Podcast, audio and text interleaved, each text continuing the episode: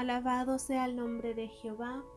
Sean todos bienvenidos a los devocionales Hablando con Dios. En esta hora tengo el privilegio de poder compartir el tema La cueva de Adulam. Vamos a ver por qué esta cueva es tan importante. Amén. Vamos a leer en Primera de Samuel, capítulo 22, y vamos a leer solamente dos versículos. Amén. Y así lo leemos bajo la guianza del Padre, del Hijo y del Espíritu Santo.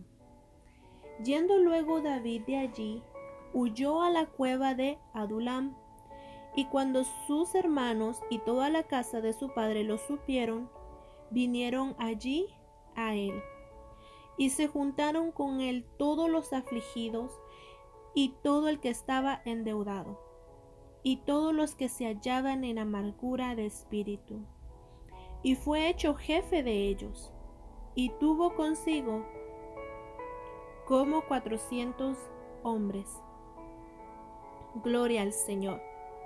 Vamos a ir viendo estos dos versículos poco a poco porque es tan importante ver esta cueva llamada Adulam. Fue una cueva donde el rey David llega huyendo del rey Saúl. Y déjame decirte un poco de que David huía por respeto al rey Saúl. Porque acuérdense que David era ágil en la batalla. Era bueno para pelear. Y nos damos cuenta, ¿verdad? Que se levantó un canto donde decían, Saúl mató a mil y David mató a su diez mil. David era ágil en la batalla y no huyó por miedo, sino que huyó por respeto porque él sabía el orden de Jehová. Él sabía que había un orden establecido. Y David tenía un temor profundo a Jehová, de que él decía, yo no levantaré mi mano y mi espada contra el rey. Él sabía que aunque ya Samuel, el profeta, lo había ungido y le había dicho que él iba a ser el siguiente rey, definitivamente él tenía respeto por el orden de Jehová, porque seguía siendo Saúl el rey. Entonces cuando David huye a esta cueva, porque no quiere enfrentarse al rey Saúl, huye de, de él y va a esta cueva donde sus hermanos, su familia de, sus de su padre, dice, lo supieron y fueron ahí a buscarlo. Si recordamos un poco la historia de David, cuando él pelea con Goliat, sus hermanos de David eran grandes, eran fuertes para la batalla, no creían en lo que David podía hacer. Aunque ellos también eran ágiles en la batalla, siempre se burlaron de David. Siempre menospreciaban lo que David hacía. Entonces, esta cueva es tan importante porque cuando David está huyendo y dice la palabra que llegan sus hermanos para apoyarlo, hombres de guerra, hombres de batalla, llegan a apoyarlo pero también hombres que se habían burlado de él, familia que lo habían dañado muchas veces por ignorarlo, por dejarlo a un lado. Podemos ver que ellos van, dice, ahí con él, pero no solamente sus hermanos, no solamente la casa de su padre, sino que dice, y se juntaron con él todos los afligidos y todo el que estaba endeudado y todos los que se hallaban en amargura de espíritu. Podemos ver en, esta, en estas palabras que los que fueron con con David, los que fueron a buscarlo a esa cueva, dice la palabra que fueron personas que estaban angustiados, estaban endeudados, personas que estaban en amargura de espíritu. Son personas que emocionalmente, físicamente económicamente no estaban bien. No estaban bien.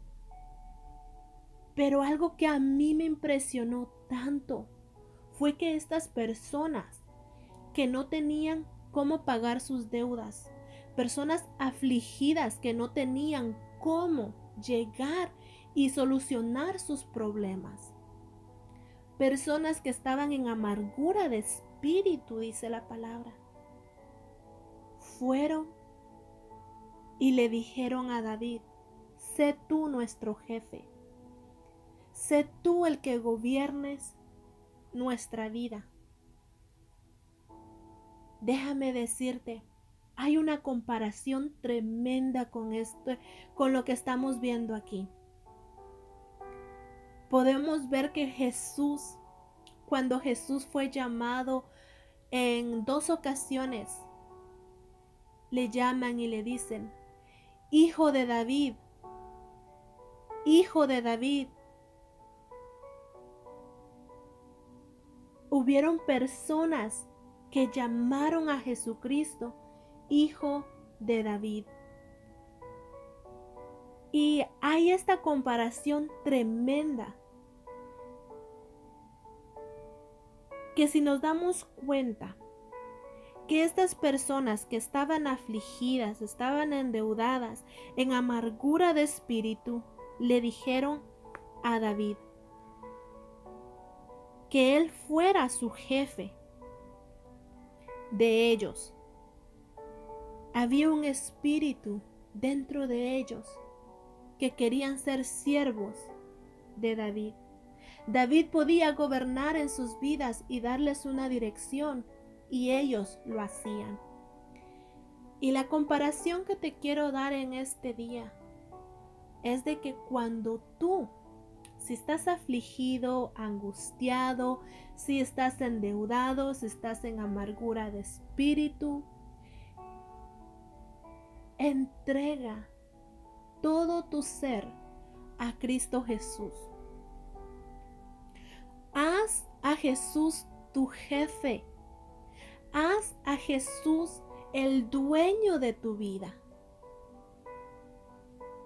Mira, mira esta palabra David todavía no era rey, pero todos, todos sabían que Jehová estaba con David.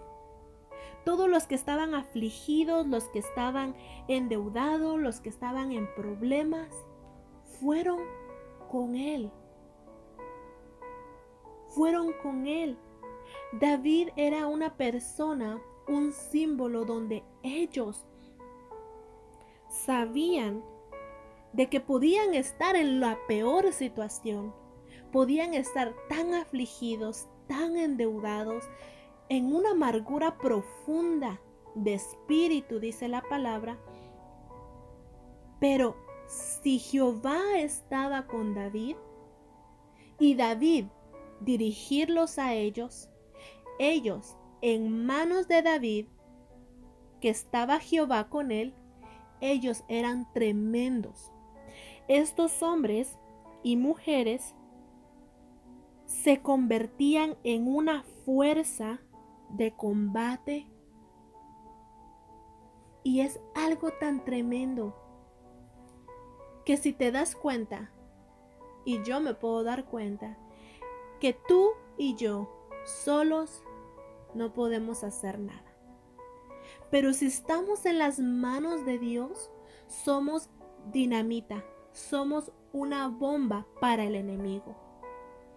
Y es ahí donde yo quiero llevarte a esta palabra, que no importa la situación que tú estés, no importa qué, qué tan afligido, qué tan angustiado, qué tan endeudado puedas estar, o qué situación espiritual estás pasando, si tú decides que Jesús se adueñe de tu problema, que Jesús se adueñe de todo lo que tú estás pasando, créeme que si Jehová toma todo en sus manos, tú eres una fuerza de combate hacia el enemigo.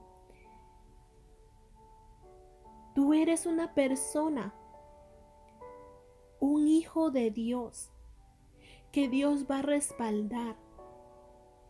Pero así como estos hombres fueron los hermanos de David, la casa del padre de él, y hombres afligidos, hombres endeudados, personas amargadas en espíritu, les dijeron a David, sé tú nuestro jefe. Gloria al Señor. Si tú haces estas mismas palabras y le dices al Señor Jesucristo, Señor Jesucristo, tú eres mi jefe, tú eres el Señor de mi vida, tú eres el dueño de mi vida, toma control. Y es algo tan poderoso donde Dios va a mostrar su protección. Él va a mostrar lo maravilloso que es contigo. Él saca recursos de donde tú no los miras. Él abre puertas que nadie puede abrir. Y Él abre camino donde no lo hay. ¿Y qué te quiero decir en esta hora? Muchas veces podemos encontrarnos en situaciones, momentos que estamos huyendo de la circunstancia, ya sea por miedo, por temor, por cualquier situación. Pero cuando declaramos que Jesús es nuestro Señor, que Él es nuestro Salvador, que Él es el que limpia de nosotros el pecado, créeme que hay algo que se mueve en el ámbito espiritual y tú tendrás tu victoria. Si tú eres una persona que todavía no has aceptado a Cristo Jesús y quieres conocer más de Él, sigue escuchando los devocionales día con día. También te invito a que leas la palabra del Señor y que conozcas que Cristo Jesús dio tu vida, dio su vida por ti para que tú no murieras. Así como estos hombres que estaban afligidos, endeudados, estaban en problemas serios, no les importó a ellos ir y decirle a David, sé tú nuestro jefe, porque estaba Jehová con David. Pero ahora tenemos a Jesús, nuestro Salvador. Él te dará respuesta él te dará fuerza. Porque no creas que la situación de David fue fácil. La situación de estos hombres no fue fácil. Pero hubo una recompensa de que el rey David, mira esta palabra, cuando Saúl siguió persiguiendo a David, Saúl mata a muchos sacerdotes. Y hay, una, hay un sacerdote que escapa. Y mira lo que le dice en los últimos versículos del capítulo 22. Le dice, yo sabía que estando allí aquel día, Doeg el Edomita, él lo había de hacer saber a Saúl, yo he ocasionado la muerte a todas las personas de la casa de tu padre. Está hablando del sacerdote que huyó. Quédate conmigo, no temas. Quien buscare mi vida, buscará también la tuya, pues conmigo estarás a salvo. Gloria al Señor. Estas palabras que David le dice a este sacerdote que huye de esa matanza, esa matanza de sacerdotes, le dice David, pues conmigo estarás a salvo, porque David confiaba en Jehová. Y dice ah, en los salmos, David decía muchas veces, los que confían en ti no serán avergonzados. Los que confían en Jehová no serán avergonzados. Es tremendo cómo David aseguraba que este sacerdote iba a estar a salvo. Porque David tenía una fuente viva, tenía una fuente de convicción, una fuente de seguridad que Jehová era su luz y su salvación. Gloria al Señor. Yo te sigo invitando a que leas el libro de Samuel para que vayas también con nosotros en cada capítulo viendo esta palabra tan hermosa que Dios nos da. Dios te bendiga y hasta la próxima.